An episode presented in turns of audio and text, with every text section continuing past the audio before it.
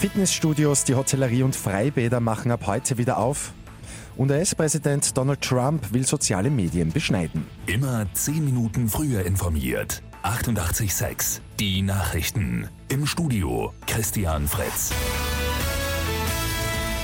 Zwei Wochen nach der Wiedereröffnung der Gastronomie geht es ab heute weiter. Hotels, Pensionen und Campingplätze sperren wieder auf, aber auch Freizeitangebote wie Kinos, Freibäder und Thermen. Auch Fitnessstudios sind ab heute wieder geöffnet.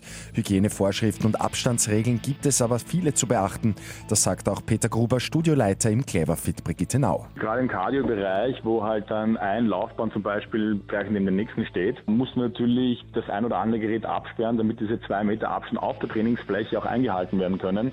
In Umkleiden werden die Abstandsregeln nicht kontrolliert. Der Studioleiter appelliert hier an die Eigenverantwortung der Mitglieder. Donald Trump gegen die sozialen Medien. Bislang war Twitter ja das Sprachrohr des US-Präsidenten. Das hat sich jetzt geändert. Der Kurznachrichtendienst hat nämlich zwei Tweets von Donald Trump als irreführend bezeichnet. Der US-Präsident hat deshalb ein Dekret unterzeichnet. Mit diesem soll der Schutz etwa von Twitter oder Facebook vor Strafverfolgung beendet werden. Wegen eines Formfehlers wird das Budget im Nationalrat erst heute beschlossen. Verschoben wurde auch die Abstimmung über einen Misstrauensantrag gegen Finanzminister Gernot Blümel.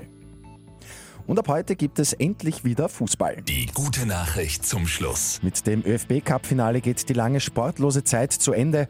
Um 20.45 Uhr spielt Red Bull Salzburg gegen den Zweitligisten Austria Lustenau. Mit 886 immer 10 Minuten früher informiert. Weitere Infos jetzt auf Radio 886 AT.